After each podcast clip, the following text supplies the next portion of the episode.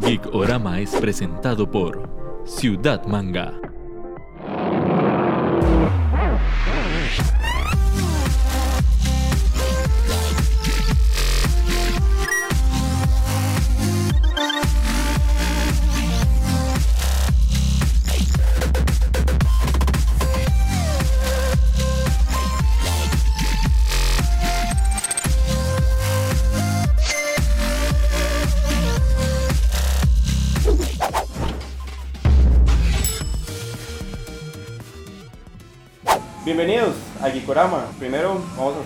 Están con nosotros. Ernesto, socio en crimen, vida, parte de todo bien. Gikorama. Y muy orgulloso de presentar a Adriano Comediante. Qué gusto, qué gusto. Gracias por la Compañero invitación. tostado. Gracias por la invitación. Pura vida, mamá, muchas Compañero José, Ernesto no había trabajado con él, pero bueno, ahí, buena nota por, por la invitación. Adrián, muchas gracias. Yo sé, usted no es tan geek, tiene sus piñetas porque esa camisa está muy chusa, hay que decir. Para conocedores, sí, es para conocedores. Varias gente a veces me pregunta, ya cuando sacan la, cuando sacan la, la matemática básica, dicen, ah, ya entendí. es que sí, ma, sí. Pero amante del cine, eso sí. Sí, ¿verdad? sí, me gusta mucho el, el cine. Y entonces vamos a aprovechar para hablar de unos elementos principales del cine, que es el trailer, o el adelanto, o la previa, o como mucha gente le quiere llamar, ¿verdad? vos, normalmente, cuando sale una película que vos estás esperando, ¿sos de los que le gusta ver el trailer o preferís irte en cero? No, no, no, creo que, creo que, casi, que casi nunca un, un trailer te va a hacer spoiler. O sea, porque casi nunca, casi nunca, digamos. O sea, sobre todo de, películas que uno espera mucho tiempo, más bien el trailer lo que hace es como antojarlo a uno. O sea, entonces le tira a uno como cositas que es como, uy, madre, y uno se queda ahí. Costaría mucho que de algo que uno espere mucho y un, que un buen trailer te mate algo así que se dice, madre, no. O sea, que, que ya veas la vara en el trailer no tengo bronca en verlos. O sea, no, no me quedo ahí como a la, a la sombra de todo, como decir, hasta que no vea la película no veo nada. Sí, digamos, repasemos como la estructura básica de un trailer. Un trailer debería primero presentarnos los personajes principales. Personajes, conflictos, El conflicto, con- contexto. Ajá, dónde sucede la historia, a qué se van a enfrentar, cuál es el problema, y darnos como una pista o revelarnos cuál va a ser la fuerza antagonista, ¿verdad? Eso, Y- casi, eso casi siempre en el, en el, en el trailer final. Porque Sí. has visto que, que casi los, los trailers empiezan con un pequeño trailer y es solo nada más como... Pero eso es relativamente nuevo. Sí, sí, sí, sí, sí. O sea, yo me acuerdo en la, en la época cuando existían todavía los cines independientes, que todavía no habían entrado los moles, Ujú. Los cines de ciudad. los cines de ciudad. de, de en- frente al parque. Ajá, los o sea, cines de en, frente en al parque. que- en mi querida la fuera era el Futurama y el, y el Milán. En, la- en San Ramón era el cine Chazul y el cine Jet. Chazul. El cine Chazul era un apellido, era el teatro Chazul, era muy Ah, ok. bonito. A mí sí me tocaron los de, los de Chepe. El Rex. El Rex. Cinema 2000. En el Cinema 2000 todavía está, pero ahí no, no importa el trailer. Ah, ok. El trailer es lo que dura.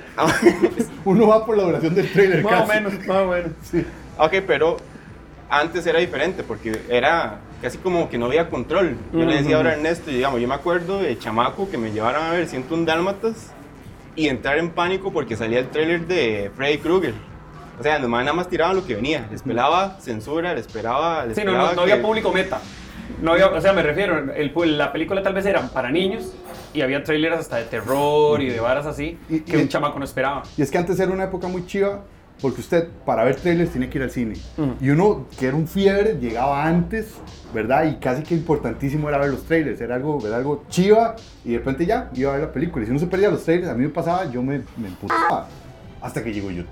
Sí, como pueden ver, hemos avanzado como programa serio, ahora tenemos tarjetas. No teníamos ese No tipo de- teníamos, eh, no, estamos estrenando bueno. tarjetas con vos para que veas que para de no tanto. Un poquito. Se ve profesional. Sí, sí, eso, como. eso es lo bonito. y también como para poder tener algo que usar con las manos. Está bien, está bien. Y, y también hicimos tarea. Y estábamos viendo que en Estados Unidos fue donde empezó el tema de los trailers. Y empieza, empieza prácticamente como era un tema de cada dueño del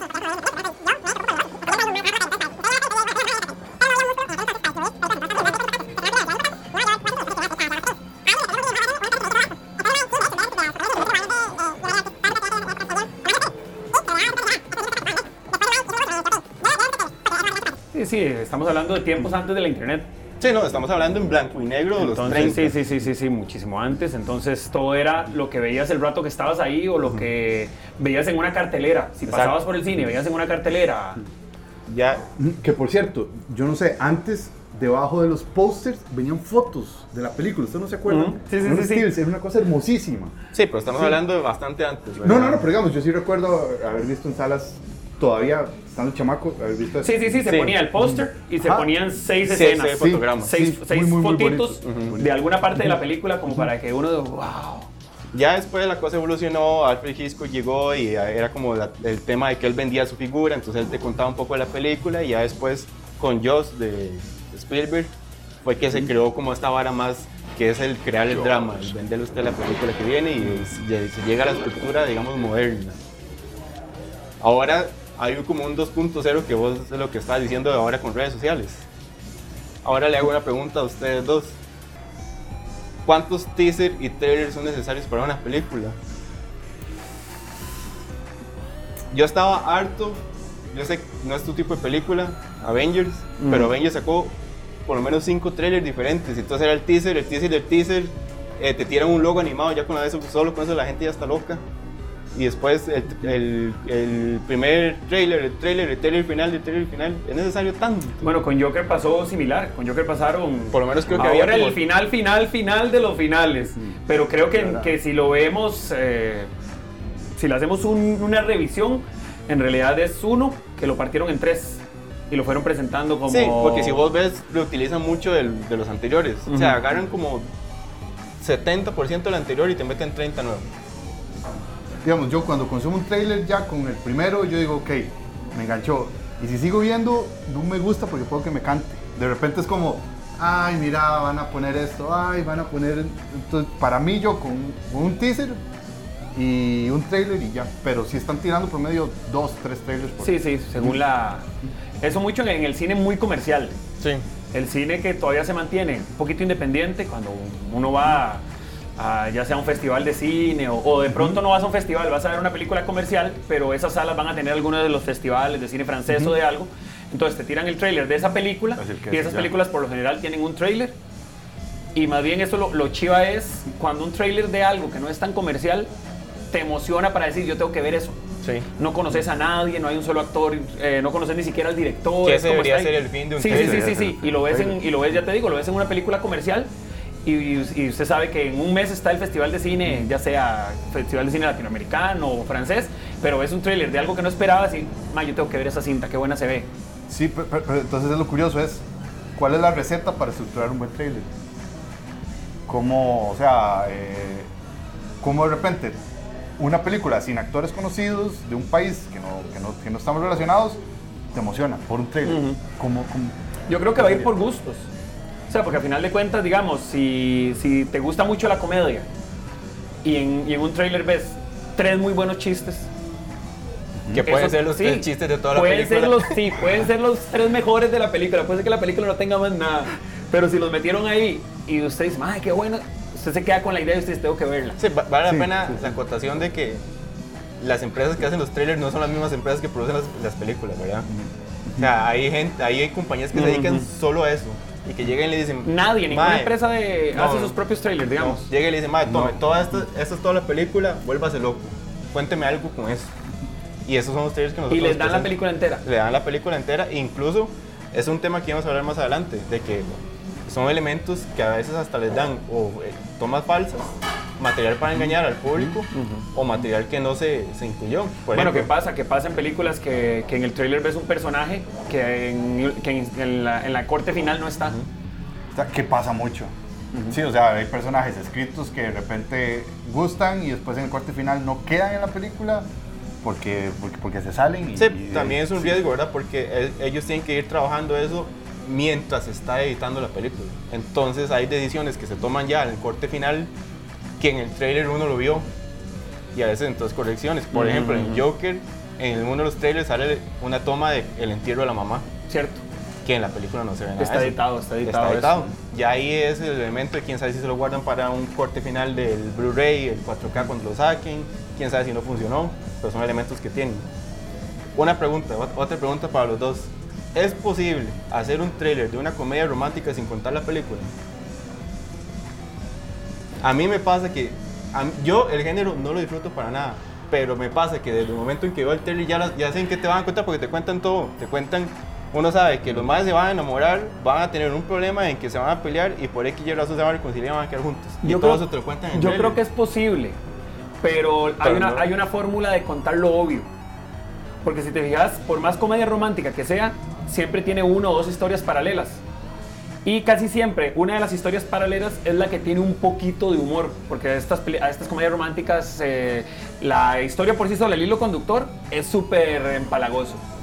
Sí, Sí, eh, ¿Verdad? sí, eh, Siempre eh, es el mae que la sí, cagó chico y se va, pero tiene que chica, recuperarla. Y a partir de un enredo Ajá. y una comedia de enredos, y al final todo se descubre, y pero después se dan cuenta que son el amor de la vida. Es que, sí, con. Pero con- todo con- eso te lo dice Hay fáciles, hay fáciles, Sí, ¿verdad? pe- pe- pero es que, digamos, el problema de la comedia romántica es que también es, eh, di, es, es- es una estructura ya montada, casi todos son iguales. Está también la, la mae o el mae que se enamora de la persona que está enferma y cuando ya lo Sí, deja de es cuidar se da peor. cuenta que no, que era el gran amor de su vida. O sea, tienen final una que estructura muere así. y el enfermo queda vivo. Pero por lo general hay Y al final el que se muere y el enfermo queda vivo. Pero por lo general. una o dos historias paralelas que son la parte como graciosa o donde aparecen personajes que acompañan a uno de los principales, todos los de reparto que son los que ayudan al vacilón.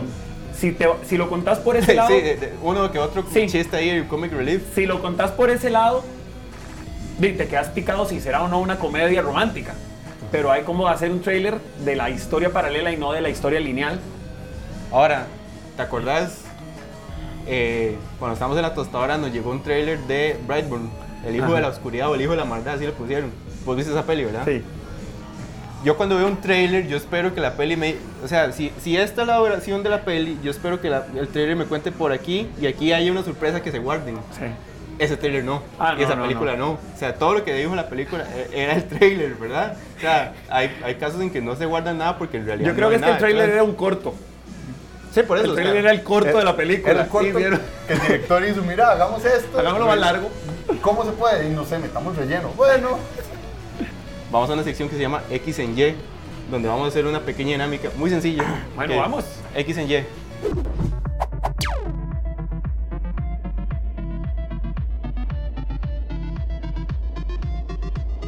Adriano, X en Y, Ajá. se trata de... Yo les voy a poner a ustedes dos un escenario. Pásenos el agüita, sí, sí, claro. Sí, pásense la vuelta, ahí, ya, ya, ya. ya. Aquí que se vea, que nos atienden y todo. Ah, bueno, ¿usted me va a poner? Yo le voy a poner un escenario Ajá. donde voy a juntar dos posibilidades que no, no, no pasan. Por ejemplo, ay, güey, pucha. Siento que me voy a desmadrar todo esto. Más, si queda grabado sería un golazo. No, todo se revió. A poner un ejemplo. ¿Qué pasaría si Quentin Tarantino hubiera di- dirigido el Joker? Ese no es el caso que vamos a hacer hoy, Sí, pero sí, sí, es ponerle un, caso hipotético. Ajá. Y me lo tiene que describir en cinco palabras. Ok. También tengo que decir que esta sección llega gracias a Zion Corp, que nos dio estas lindas camisas a Ernesto a mí. Muy bien. Que el WhatsApp de Zion Corp es 88625253. Tienen chemas de anime, videojuegos, películas, tienen diseños originales y tienen un sup- una super promoción de 3 chemas por 19.995. Está en casi todo lado. Ahí está la información para que os contacten. En serio, la, la variedad que tiene chemas es buenísima. Entonces ahora les voy a poner el caso hipotético. Listo. ¿Debería tomar agua o.? De- debería. Hace unos días, y yo sé, creo que es uno de sus directores favoritos, Martin Scorsese hizo unas declaraciones de que el cine de superhéroes era un, cine barato, era un cine súper fácil de Que no digerir. era cine. Ajá, que no era cine, arremetió un montón de cosas. Ok, ¿cómo sería entonces Avengers si lo hubiera dirigido Scorsese? Ah. Pero explicado. En cinco palabras me tiene que definir cómo cree que hubiera sido Avengers si hubiera sido dirigida por Scorsese. Eh, Gangsters en el espacio. Ok.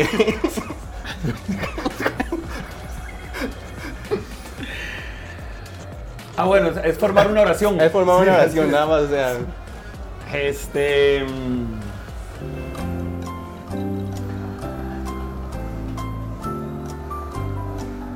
Tradición familiar.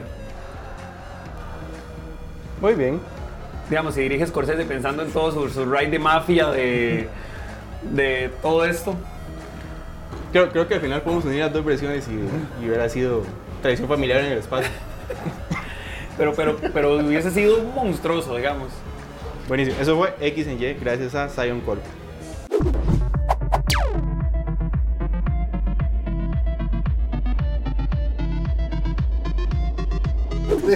Adriano, muchas gracias por buena nota, acompañarnos. buena nota por, por el programa. Ahí vamos a hacer otra parte, otro, otro tema más de cine. Tenemos que agradecer a Ciudad Manga por prestarnos estas instalaciones en Casamanga, chivísima, el cuarto del terror. Más adelante vamos a decir cómo ganar este Funko y Adrián, ayúdame a enseñar el Ah, bueno, cómic que tenemos ahí cómic de Walking Dead. Walking Dead. Ahorita lo enseñamos cuando sigamos en el siguiente tema con eh, zombies. Acuérdense que en la página de Ciudad Manga todo es más barato que en tiendas para que se den la vuelta por allá. Adrián, de nuevo, muchas gracias. Buena nota, ¿no? Ahí Ah, muchas que, gracias. que la gente todos empiecen a pegar a ver Gikorama. Y que sigan la tostadora. Y que sigan la tostadora. También. También llevamos tres episodios. ¿De qué? No.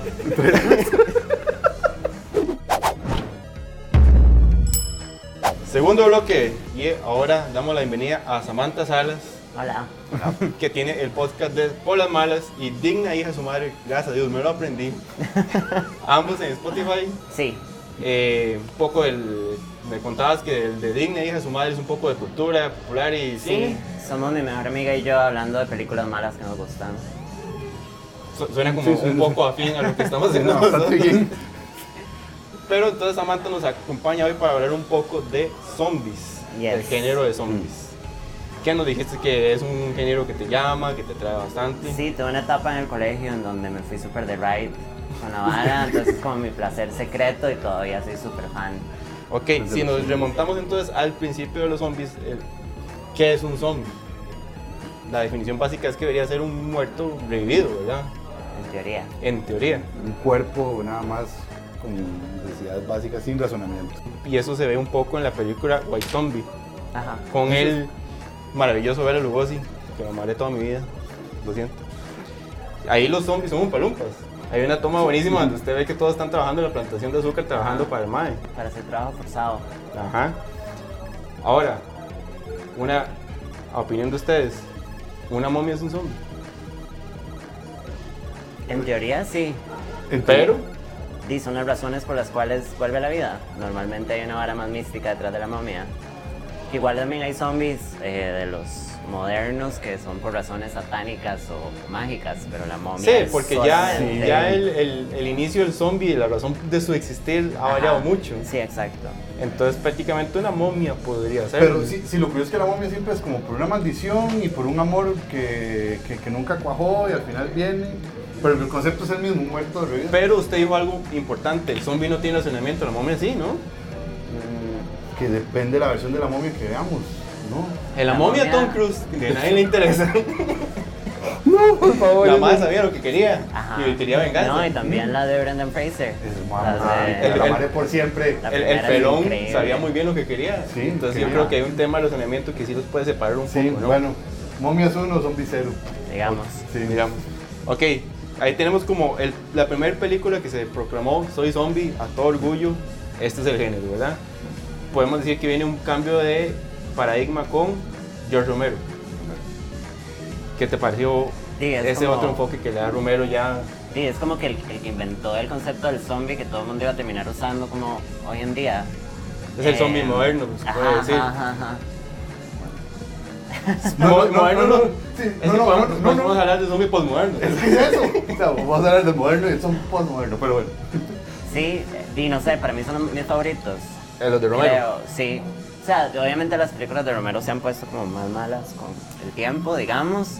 Pero creo que también es porque el concepto era como muy innovador y ya después como que se fue gastando un poco. Ajá. Se estanca muy fácil. Sí, Es el exacto. Y todo el mundo hizo lo que le dio la gana Sí. con el concepto. Tal también. vez fue una película que no envejeció tan bien por No. sus limitaciones de presupuesto y el tema de maquillaje, pero Bueno, estableció... no, no, no, es- no, pero digamos, este, The Night of the Living Dead y bueno, y esas, y Dawn of the Dead, sí envejecen bien. Sí. Creo, que, creo que es él eh, como cineasta y como realizador en sus propuestas. A lo que sigue después. Sí, porque eh, eh, Diar- eh, Diario de los Muertos, Ajá. que es así en, Found Footage, es bastante malona. Ok. Y después podemos decir que entonces el postmoderno nace con Zack Snyder, Y con Danny Boyle. con Danny Boyle en 28 días después. Ajá. ¿Qué es el cambio? Que corren. 28 días después también la película en sí como que refinó totalmente, para mí refinó como el género. O sea, como que le agregó toda esta capa muchísimo más compleja. Eh, 28 días después es increíble. O sea, como película también, como cinematográficamente, es una maravilla. Sí. Que es de las primeras películas en. HD que se graban en video, sí. Pero, ¿qué? Voy a ponerme como si fuera alguien que no sabe nada de, de cine de zombies, que no estoy muy largo. O sea, ¿cuál- ¿qué es la diferencia entre el zombie que establecimos moderno y el postmoderno, aparte de que se le dan más atributos físicos? Son como más agresivos. Son más agresivos, Y no son tan agresivos. lentos, Ajá. No son tan... pero, pero ahí también eso conlleva una, un cambio en la narrativa, ¿no? O sea, eso permite contar tal vez historias un poco Siempre más... se habló, siempre se bueno, yo por lo que he investigado cuando estuve esta etapa, es que el zombie en sí como concepto, de alguna manera la gente lo encuentra como una crítica. Como a- al consumismo y a la mentalidad de las masas y bla, bla, bla, bla, bla. Y yo siento personalmente, no sé si me va a quemar viva por esto, pero las primeras películas a mí no me resuenan eso, nada más me parece una película de terror. O sea, como asústense y produce esta sensación como de claustrofobia Está hablando de cuáles en de? Romero, como de las, Romero. las originales. Sí. Sí, En cambio ahora, con toda esta cosa, en 28 días después creo que hablan como de rabia, pero como de Sí, una de ira. de rabia, de otra Ajá, como una ira incontrolable. Ahí yo creo que sí veo más la crítica. Yo creo que mucha gente que considera el cine de terror un cine de segunda clase Ajá. necesita justificar en la crítica social el género de zombies, porque no pueden concebirlo como una buena película solo porque sea una buena película. Solo porque es. Ujú. Y entonces sí me da mucha cólera eso. eso. Sí, o sea, cuando, cuando justifican así. Sí, hay que romantizarlo todo para que sea válido. Sí. Y Ok, pero sigue siendo un género válido. O sea, ¿cuán- ¿cuánto, ¿hace cuánto se hizo White Zombie? White 30. Zombie puede ser de los 30. 30, sí. Llevaba prácticamente un 100 años de existir el género y todavía se mantiene. Tal vez no tan fuerte como tuvo su época, Ajá. pero o sea, sabemos que siempre en, en la media va a haber algo de zombies. O sea, ahorita a mí me, me impresionó el hype que, que hubo con Zombieland 2. Para mí Zombieland era una película ahí entretenida, pero X. Ah, Zombieland es buenísima. Fue como una película hecha para que se hiciera de culto. Sí, o sea, como sí, todo sí. acerca de la película. Sí, Además como tiene Woody Harrelson. Cualquier cosa con Woody Harrelson. Y Bill Murray. Tiene a Bill Murray.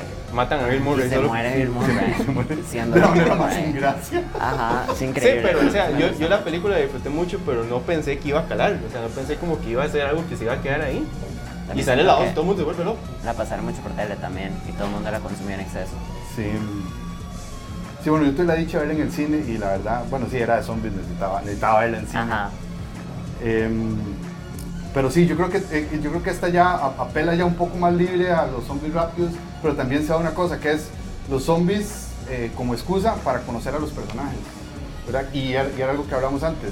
En las películas de zombies, ¿qué es más peligroso? ¿El, el zombie, la, la- la horda asesina o los, o los humanos vivos? Ajá. Eso es lo que que gente. para mí 28 días después. Para mí 28 días después es donde como que se separa un poco y yo diría, y voy a decirlo, es mi película favorita zombies. Porque a- al final, eso no es spoiler, la película es muy vieja. Al final el madre se convierte prácticamente en un zombie. Al final la Ajá. forma en que madre mata a los guardias que lo tienen cautivo, el madre es igual de brutal que un zombie. Entonces es, es un poco ese tema de quién es la víctima, cómo se refleja a uno y los instintos más como primitivos que se despiertan ya sea un zombie o, o está vivo en el ser humano, ¿no? Ok, tenemos una sección que se llama X en Y. Tratamos de explicar qué es, es una dinámica súper fácil, Todo bien. pero vamos a presentar la sección y ya venimos.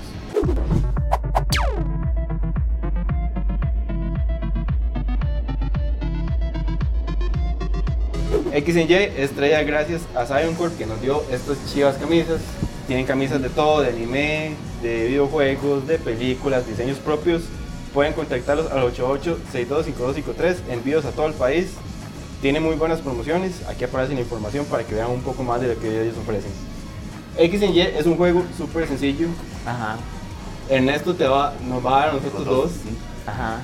una comparativa de qué pasaría si dos, un personaje apareciera en otro universo que no le pertenece. Ok. Y nosotros tenemos que tratar de definirlo, ¿Qué pasaría? que en cinco palabras, cómo pensamos que sería. En una sola oración, súper buena corta. oración. Oh, crap. Ok. digamos, el X en Y que pensé ahorita fue cómo sería Edward Manos de Tijera Ajá. en Teleclub. Ay, mae.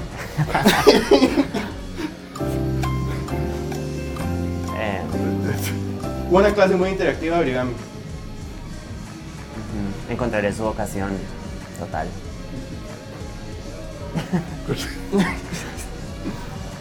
Sí, eso.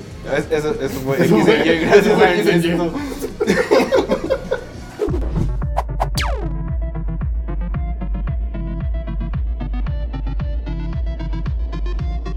Samantha, ¿y ¿cuál dirías vos que son tus tres películas favoritas de zombies? Ok, en orden. No, no tiene que tener Bueno, ningún si orden. tenés un orden, entonces. Sí, podría tener un orden.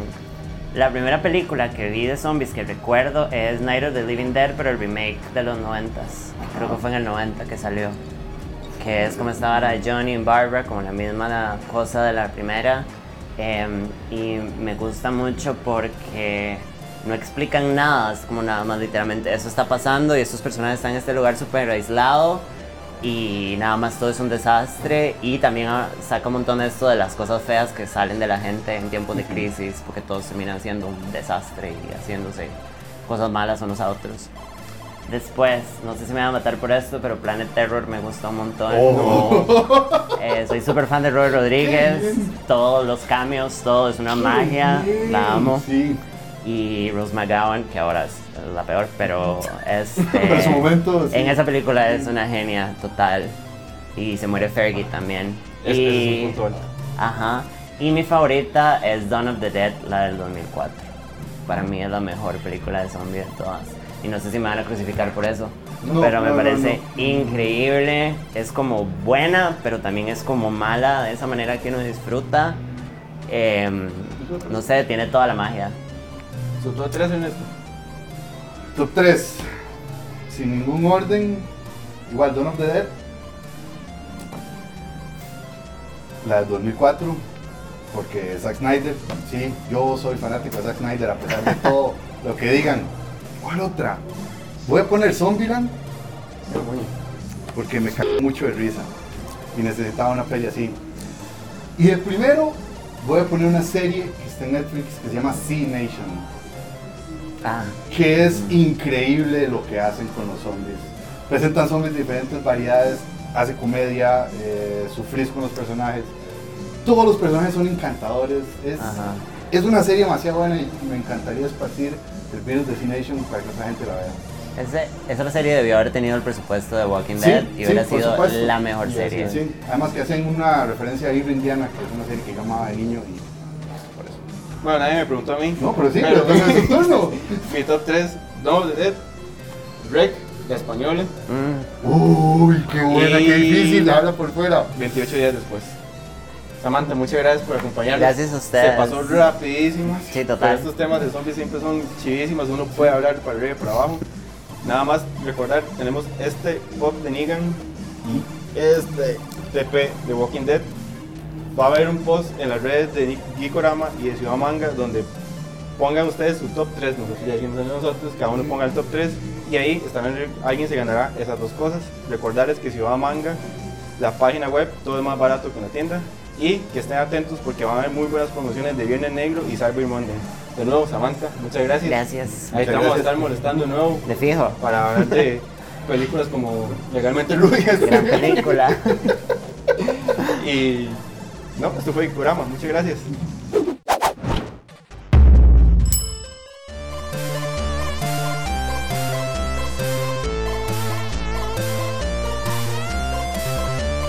Geekorama fue presentado por Ciudad Manga.